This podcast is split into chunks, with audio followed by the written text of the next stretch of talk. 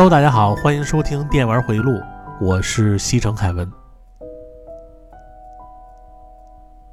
呃，上期啊，电玩回忆录这个听友投月票，虽然这个票数啊没有过二百，但是呢，还是要感谢那些给我投票的听友啊，因为你们每投一票，我都知道你们是谁。然后这期呢，咱们聊一个新的啊怀旧类的话题啊，各位看这个标题啊，游戏女孩打篮球。啊，为什么要说这个话题呢？呃，第一呢，就是我这期啊更新完以后呢，呃，到明天啊十二月三号，日本将上映井上雄彦啊监制的《灌篮高手》动画的电影，这是一部可以缅怀我们青春的一个契机。第二呢，最近因为这个口罩问题啊，真的是很严重。所有人受到的影响都会有不同的感受，也许呢，可能很多人啊，很长时间都不曾快乐过，被现在这个现实生活的各种压力压得透不过气来。所以我想聊一下啊，以前上中学的时候啊，那些快乐的事儿。除了当时这个学习考试比较烦恼以外，其他的。啊，真的可以说就只有快乐，也让所有听这个节目的人呢，再回忆一下那些呃记忆深处的片段。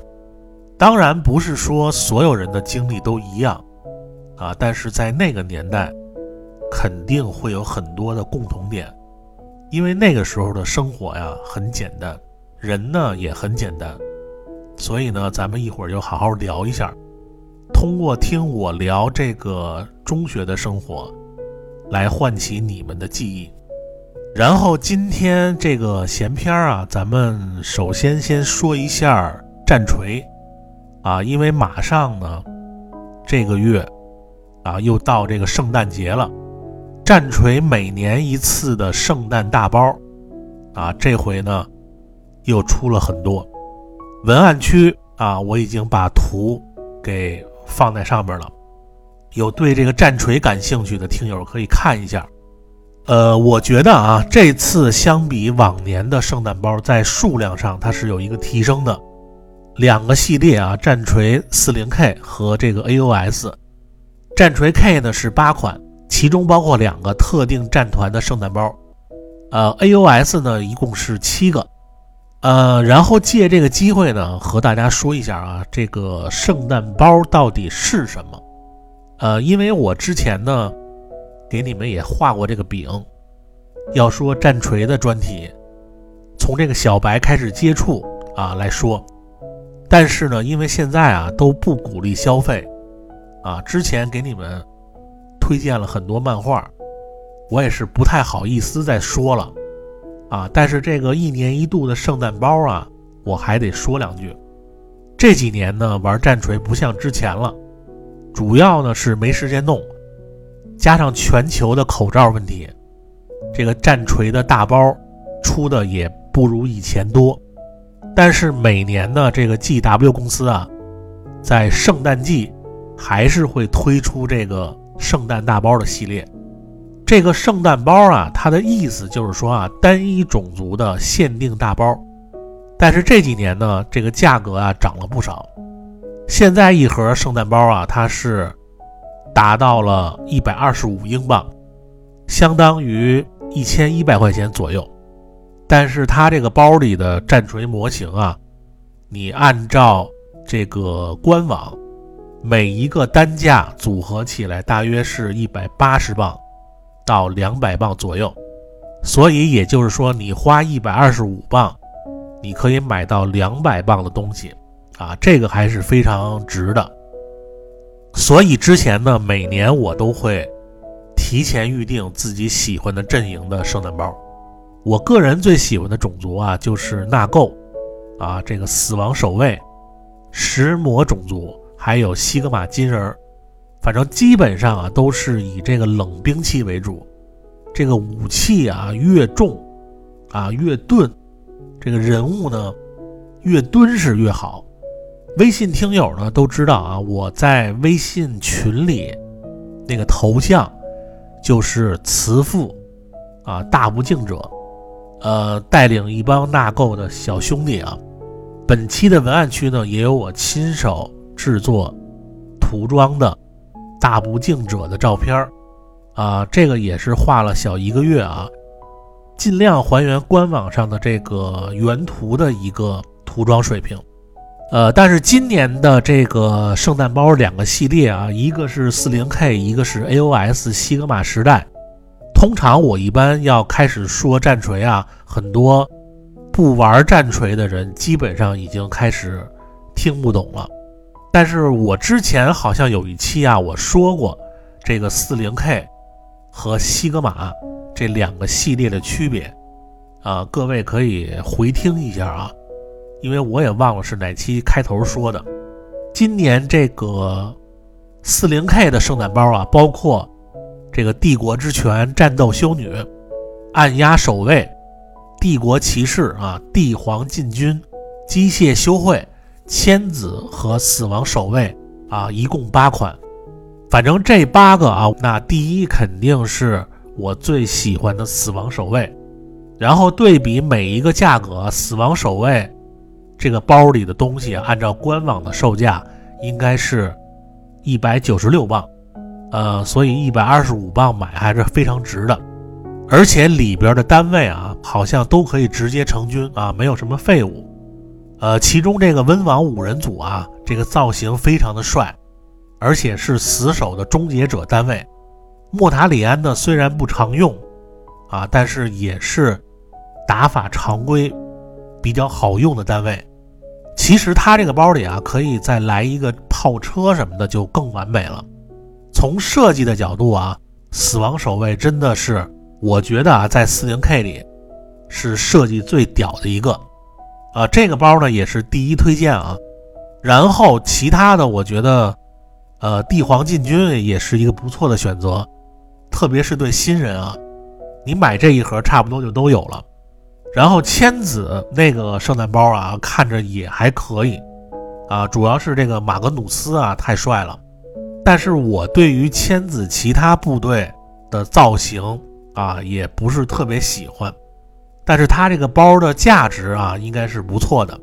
然后 A.O.S 这个系列啊，包括这个凯恩之女、金人儿啊、沼泽兽人、床单幽灵啊、树人、鼠人。跳跳地精啊，一共是七款。呃，A.O.S 系列呢，最推荐的应该是这个金人和兽人，因为他们的模型呢都比较新啊。对于新手来说啊，你直接闭眼入就对了。这个战锤啊，呃，咱们今天呢，我不说太具体啊，因为毕竟呢，这个话题比较小众。呃，有很多不玩的人呢，听这个就和听天书一样。呃，所以这个圣诞包呢，我就说这么多。呃，你如果玩这个，肯定能听得懂我说的意思。呃，反正圣诞包啊，就是你喜欢哪个造型你就买，肯定比你单买要值很多。这个就是今年的战锤圣诞包。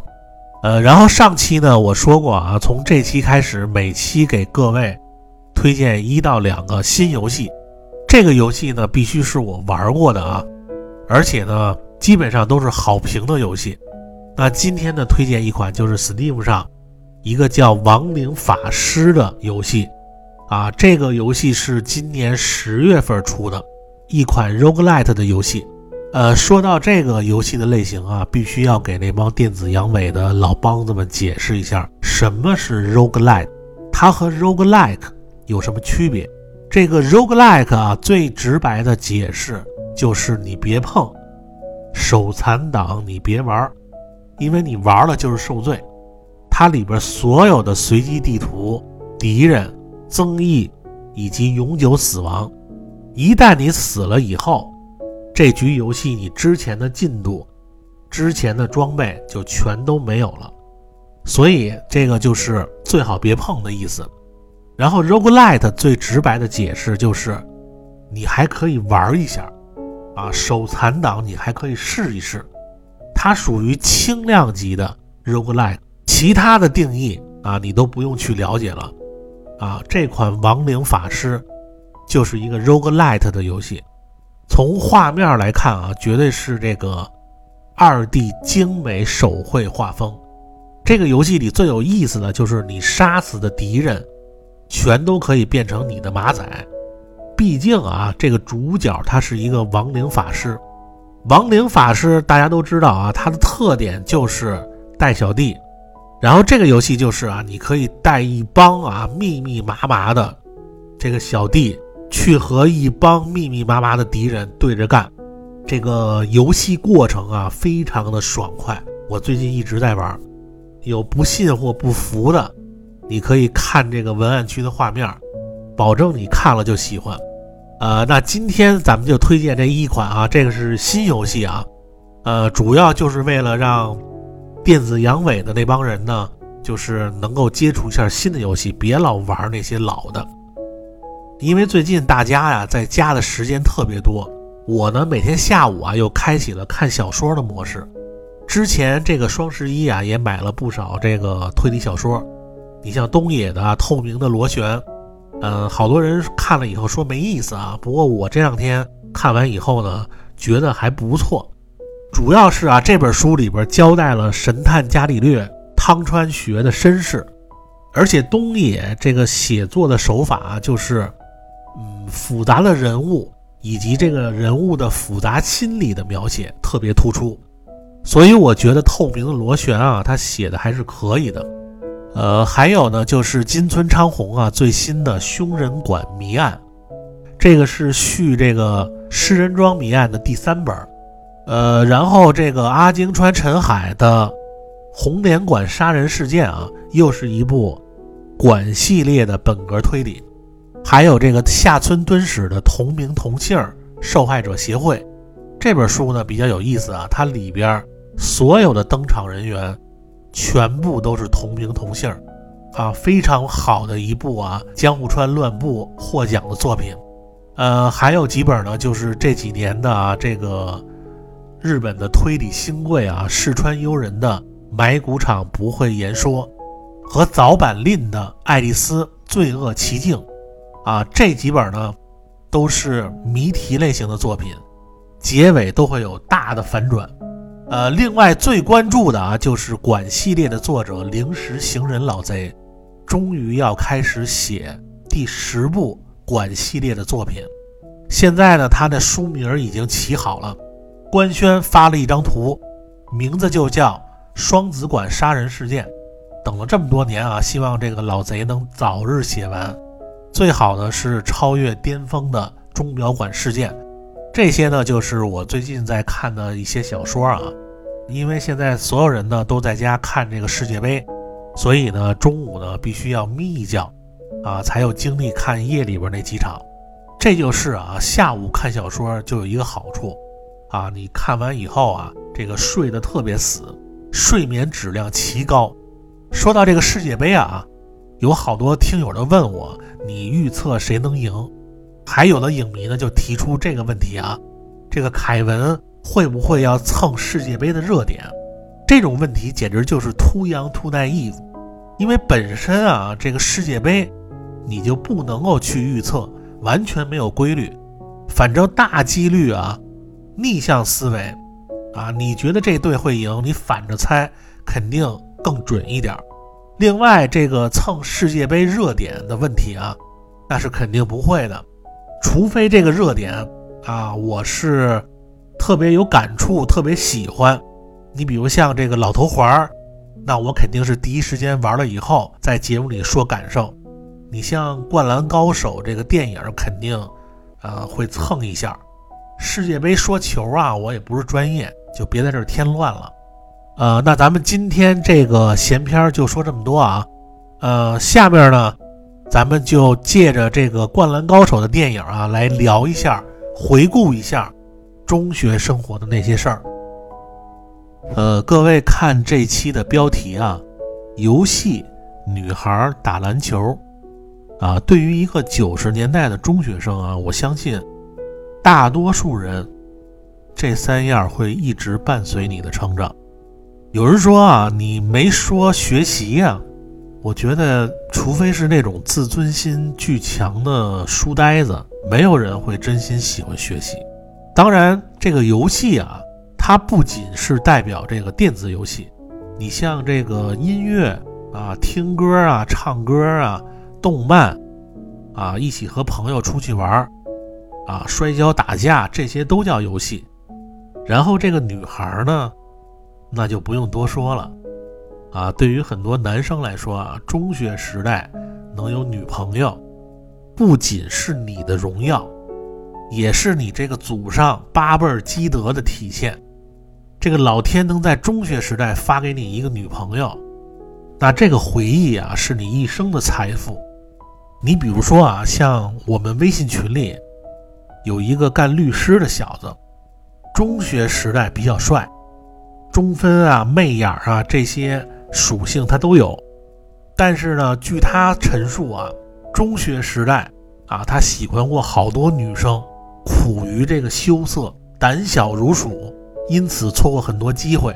现在呢，虽然经常游走在这个风流场所，但是他看到这个店里啊，一帮一帮的科技与狠活的姐姐们，当他一个人的时候，也会这个默默的流泪。因为他经常玩这个掌机啊，玩那个什么《爱相随》呀，或者是《心跳回忆》啊，里边中学时代的恋爱回忆，给予他的打击还是很大的。所以我说啊，虽然当时你这么搞，人家在学习，你在搞对象，有可能是被学校或者是家长天天严查和管制，但是今后这个回忆绝对是你一生中啊最美妙、最不能代替的财宝。呃，然后说到这个篮球啊，中学时期最喜欢的运动就是篮球。其实一开始呢，也是从这个乒乓球转过去的，主要呢是害怕这个篮球啊，别人传过来以后没接好，把自己闷着。呃，我想谁都有被这个篮球砸到脸上的经历吧，那滋味是真的不好受，而且还特别丢人。但是我爸呢，打篮球特别厉害。没事儿呢，我老去这个我爸单位，跟那帮大人打，所以在中学的时候，这个篮球呢就打的有点样了。呃，这个不是我在吹牛逼啊，再加上当时非常喜欢看 NBA，啊，刻意去学一些球星的动作，啊，你比如说我最喜欢这个乔丹的投篮姿势，白巧威廉姆斯的传球动作。佩顿的掏裆防守，就当你学一个球星啊，这个动作有模有样的时候，在球场上用，那真的是牛逼闪耀。呃，同时呢，这个打篮球啊，绝对也是吸引女生最好的运动。限于这个学校场地的问题啊，那个时候不是每一个学校都有四百米一圈的跑道，再加上足球场的。啊，因为北京寸土寸金啊，基本上一个区域就那么几个学校有，通常的学校都是两百米一圈的跑道，里边会有六到八个啊整场的篮球场，所以呢，那个年代啊踢球，那那是绝对不招女生喜欢的，主要就是太脏啊，而且显得特别野。你像我们班当时有一哥们儿啊，踢那个球踢的那叫一个好啊，就一天到晚就在那个操场上踢。就是看谁要不打篮球，他们就用篮球的场地当足球场踢啊！就一天下来啊，就和那个土地奶奶一样。然后这个时候你要和他对打啊，就和这个武打录像的特效一样啊，都不用这个电影特效了，一拍身上全是土。这个女生呢都躲着他走，然后我们有的时候还欺负他啊，就故意把他呀就往女生怀里一扔。然后他呢也是满心欢喜的扑了上去，然后结果这女生呢就哭着喊恶心，啊！但是打篮球的这个待遇就不一样了。我们每次一打篮球啊，先把那些踢球的都给轰走，然后打球的时候呢，会招来很多女生在旁边观看。打完以后，还有女生会给你买饮料，啊！据说这个女生特别喜欢啊，就是打完篮球啊。包了一层浆的男生身上的那味儿，就打篮球，他那个味儿啊，他不像踢球的，那踢球完全都是馊的，打篮球呢，只要你不脱这个鞋，身上的那个味儿啊，就特别招女生喜欢。尤其你像我这种啊中分男啊，打完球以后，我都会觉得我这个发型啊更帅了。这个头发一打绺，就那种天然的高级的啫喱水的这个效果，会把你这个发型啊固定的特别有样儿。尤其是你用这个手往后一梳。呃，你脸上这个包完浆以后啊，在这个阳光下一照，不仅修复你很多这个缺点，而且还让女生啊觉得这个运动的男生啊真的是太他妈帅了。呃，后来呢，到这个九三年左右啊，这个漫画《灌篮高手》啊，那个时候叫《篮球飞人》，这个漫画的出现，让我们当时打篮球的。好像加了两层 buff 一样，就在女生中间特别受欢迎。我之前呢在节目里啊聊过两期《灌篮高手》的话题，今天节目呢我不想再仔细介绍这个情节和人物了。呃，我特别烦一帮找不到话题的，还在那猜这个《灌篮高手》电影到底是打山王还是新的故事，你就别管它是什么。它就是五个人在那儿演这个打工爱情片你看不看吧？你不也得看吗？井上雄彦最强的情节就是打山王，没有比那场比赛再刺激和有意义的了。如果比赛不弄山王，那还有什么意思？所以这帮大神啊，就别在那儿逐帧分析那预告片了，咱们呢就拭目以待。接着说啊。呃，就像加了两层 buff 一样，因为这部漫画啊，这个女生也特别喜欢看，主要是太贴近生活了。因为它不像北斗神拳、龙珠那种，就离我们很远。而且我们看完漫画以后啊，都会根据漫画的角色往自己身上套。你像赤木这种类型啊，说实话，没有几个班上有这种人，长相。啊，没准还有啊厚嘴唇啊什么的，但是身高啊一米九几太少了。流川这种类型呢，其实也不多，因为当时啊这个学校啊要求这个男生的发型，那个学校门口啊那万恶的教导主任天天检查，当时啊真的还用这个剪子去剪你头发。我自从开始留这个中分以后。几乎天天翻墙进学校，一直到高中，呃，再加上当时我很瘦啊，呃，也就一百斤出头吧。我觉得我打球风格啊和这个长相，应该属于这个流川这类型的，啊，但是呢，这个经历又有点和三井差不多，因为在高二下半学期啊升高三的时候，因为一场这个篮球比赛。被他们跳起来又落下的两只脚，啊，踩中我的左脚而骨折。后来呢，三个月不能下床，所以只能留了一级。但是其实我后来啊，也特别感谢这两脚，因为我当时这个高二啊是考完了会考，这五门会考都过了，呃，就等着这个期末升高三的考试。呃，结果留了一级以后呢，这五门会考也不用再考了，就这一年异常的轻松，而且这一班上的人啊都比我小，加上有几个因为这个期末考试没过的真留级生，啊，我们这一帮人啊在班上可以说是耀武扬威。但是话说回来啊，这个流川呢，他只受这个女生喜欢。男生呢一般不喜欢流川，而喜欢这个三井和宫城。我当时呢有一个打球的哥们儿啊，这个和这个宫城的身高差不多，然后打球呢也是特别的花。为此呢，丫还扎了一耳钉儿，天天自称自己是宫城一样的男人。但是压宫城是宫城啊，从来不传球，只要这孙子一上场，球到他手里就是终点。其实那个时候稍微会打一点的人啊，都不爱传球，都是自己投。所以这个三井啊，一般就是有很多人去套用和模仿的对象。因为在这个高中时代啊，能扣篮的其实没有几个人。你别看我这个身高过这个一米八了，但是呢，也只能是抓筐，因为我这手啊有点胖啊，这个没那么大，单手啊抓不了篮球，所以大部分人呢只能是这个远射，啊，投完以后如果进了，他们会说自己就是三井，而三井最后剃的那小寸头。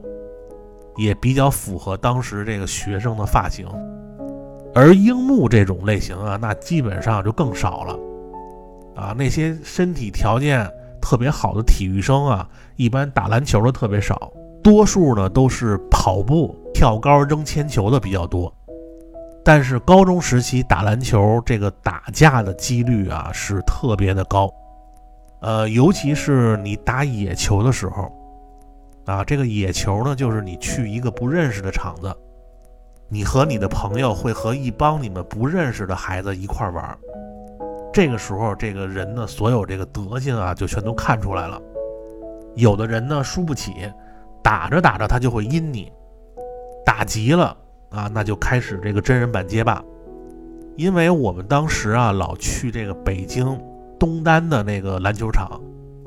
东单篮球场当时在北京是非常有名的，主要呢是它这个室内的条件比较好，然后室外呢还有这个塑胶场地，而且最重要的就是每个篮筐上都有网。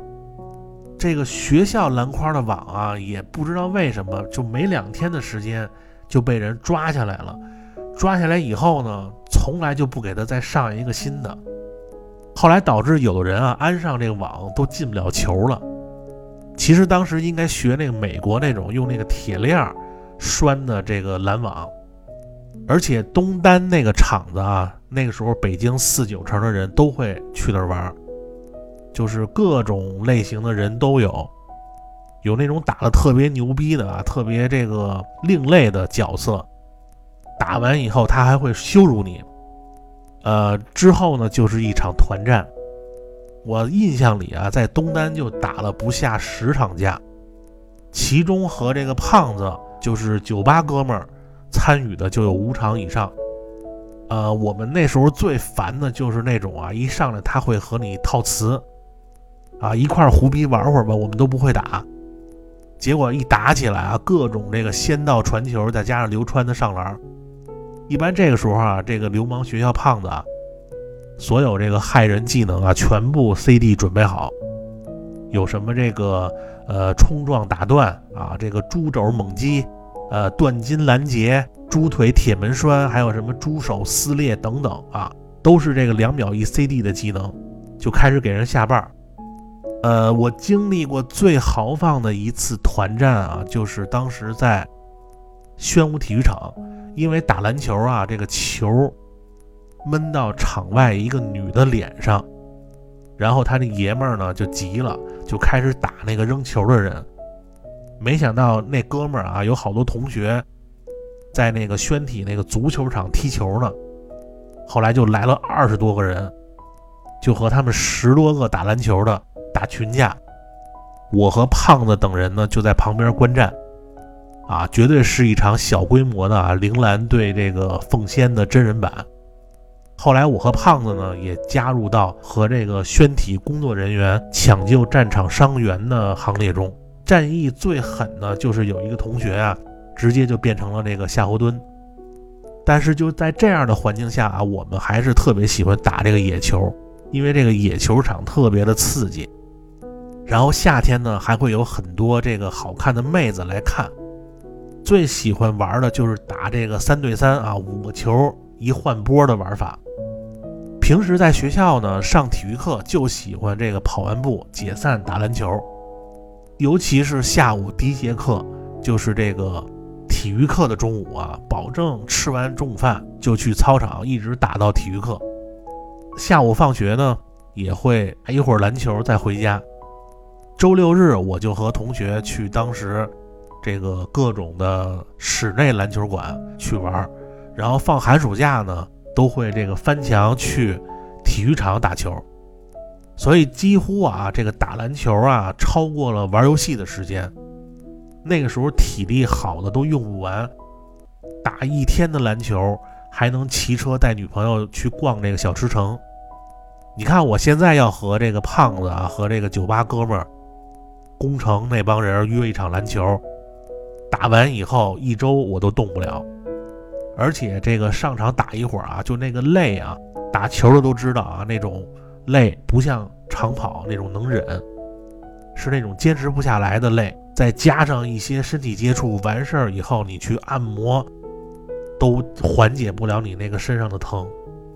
呃，我分析啊，也可能是这个周边啊也没有像晴子一样这样的女生观战，所以我们打的时候呢也没有激情。呃，可见啊，在中学时代追女生也是一个特别重要的环节。呃，我记得在这个九五年高一的时候啊，刚入高中啊，感觉像变成大人一样啊。中学那些追女生的经验，还是啊，这个经常帮班里的同学给别的班女生送情书。我不知道有没有那个年代写过情书的听友啊，反正我是真写过一封，就是后来给十一的情书。呃，因为在这个学校里呢没敢写，啊，我觉得这个写情书啊，虽然你能把这个话说的比较清楚，但是一旦对方要拒绝你，这几年你心里边都会有阴影。所以呢，我一般都是看准了以后啊，他对我有意思了，我才。出手写，就有一次啊，这个我给我们同班同学啊送情书的时候，我发现啊，这个原来是他们那个班啊最漂亮的两个女生之一，啊，给她叫出来以后呢，简单的认识了一下，然后呢就把这个同学的情书啊交给他。当我第二次呃拿着那个同学的情书给他的时候。他当时和我说了一句：“啊，这回不是你写的呀。”我说：“还是他啊。”然后他就没理我，就回他们班上了。我当时那个心里啊，就好像这个剑次郎一口气打出上万拳，给这个拳王拉欧打到天上那么爽。你们应该能够理解我这个当时的心情啊。我走路都觉得这个变轻了，然后这个心情愉悦的变得特别爱关心别人。之后看到每一个人，我都会聊两句。其实我也不知道在说什么，主要就是你这个心里边明白这个女孩她对你有意思，那种青春期的那种感觉啊。要说这女的长得什么样啊？说一个你们比较熟的啊，这个有概念，呃，有点像曾黎那种，就是特别成熟的类型。因为这个女生个儿也比较高啊，特别瘦。总之啊，基本上她要想和哪个男生，我想没几个男生会拒绝她这种类型。但是这种女孩呢，也是他妈一把双刃剑，因为你看上她了，别人也都不是傻子。你就我们高中当时，呃，那个路面没扩宽马路的时候，在这个胡同里，每天放学这个门口啊蹲着六个 H O T，四个桑园，两个王虎。你像这种女孩从旁边一过，那还好得了？还有就是，我觉得有点对不起我们班上那个让我送情书的同学啊。不过后来我也是好言相劝，我告诉他，人家对你不是特别感冒。然后有一天中午，我又去找他，约他中午一块吃饭。结果呢，他同意了。呃，我们学校当时这个中午吃饭啊，一般呢就是。要不你就回家吃，或者呢你就自己带饭，食堂呢给你加热；要不然你就在食堂吃这个铁盘套餐，啊，永远四个菜啊，跑不了一个就是番茄菜花。还有呢，就是你去这个中午学校外面有一个昆虫餐厅，这个昆虫餐厅啊，之前我也提过很多次啊，就是你去呢有一半几率会在这个饭里发现虫子。但是由于这个老板呢，原来是这个某一个五星饭店被开除的厨子，啊，他做那菜啊确实是好吃，价格呢也不贵。我们经常去他那儿吃啊，有的时候还可以打白条，甚至有同学把这个毛片录像带放在老板那儿保管。总之，他和我们混的都很熟。我带他去他那儿吃，肯定比这个学校那铁盘套餐要好。吃完以后呢，我就领他去这个学校有一个小河啊，这个去散步。其实也没说什么话，当时虽然有经验呢，但是还会紧张。但是有一点啊，我从这个初中就明白一个道理啊，就是你要喜欢这个女孩，你就直说。既然人能和你单独出来，你男生再不主动，那就没有天理了。我当时就和他说啊，其实我特别喜欢你，但是因为同班同学求我帮着给你送这个情书，所以就没敢提前告诉你。我这话说完以后呢，他当时也没说话。就趁我不注意的时候，在我左脸上亲了一下，就转头回学校了。那当时我这个，这就省略这个一万字啊。呃，后来呢，在一起以后呢，经常在这个学校的花园里拉手，被人看到以后呢，就传的满学校都知道的地步。后来我那同学知道以后，还和我绝交了啊。不过每次这个我放学的时候，他都会在这个篮球架下。坐着看我打完篮球以后，我再骑车带他回家。就这一举动啊，确实是有很多人特别羡慕。我呢，也是感觉啊，比什么考那个年级第一啊，或者怎么怎么样，那牛逼多了。如果放学早，我就会骑车带他去这个西单玩会儿。当然也不能回去太晚。最爽的就是放寒暑假，他们家家大人都上班以后，我就去他们家。啊，就一直和他待到下午，他妈回来之前，我再溜走。中午呢，他就做这个巨难吃的饭给我吃。可能这个女生啊，天生都有这个过家家的心啊。冬天还给我织这个围巾和手套。有的时候呢，这个路边有这个痞子挑逗他，我看如果要是这个流氓胖子等人啊，都在一块儿的时候，我就会回骂他们。如果就我一个人带着他，我就会假装听不见，快速的逃跑。但是和这个初中搞对象不太一样啊，高中时代这个女生会特别的成熟。一旦你和她确立了关系以后，她会一直的盯着你，每天晚上必须要给她打夜场电话，一聊呢就在被窝里聊一宿。后来呢，因为我在这个学校呢。还算是比较受欢迎的，啊，经常有低年级的女生呢，给我这个山地车上面加纸条，呃，有的说想认我当哥呀，或者是喜欢我什么的。我当时呢和我们班上有一哥们儿啊关系不错，有的时候会一起骑车回家。那哥们儿长得也特别帅啊，而且学习特别好，我们俩经常比谁这个车上的纸条多。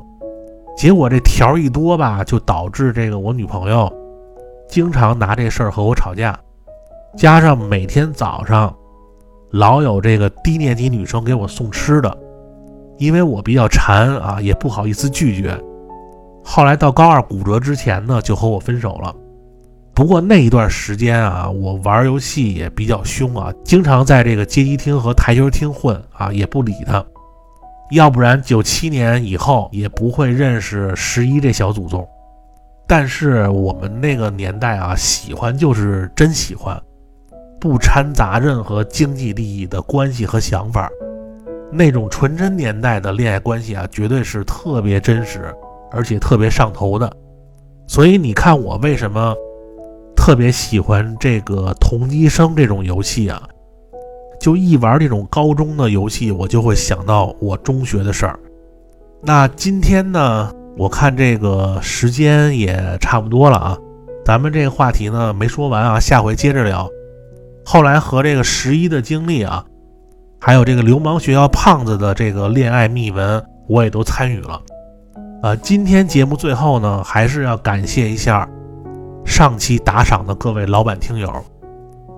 首先呢，就是上上期打赏了，而我忘了说的，就是这个微信听友薛 Sir，而且这期呢，他也打赏了，非常欢迎这个薛 Sir 啊，点亮这个成就，加入这个打赏团队，然后呢，就是二马师傅的二连击打赏，打赏两次啊啊！下次呢，我觉得应该和你们多学两句这个夸人的这个福建话啊。上次竟他妈和你们学这个脏话了。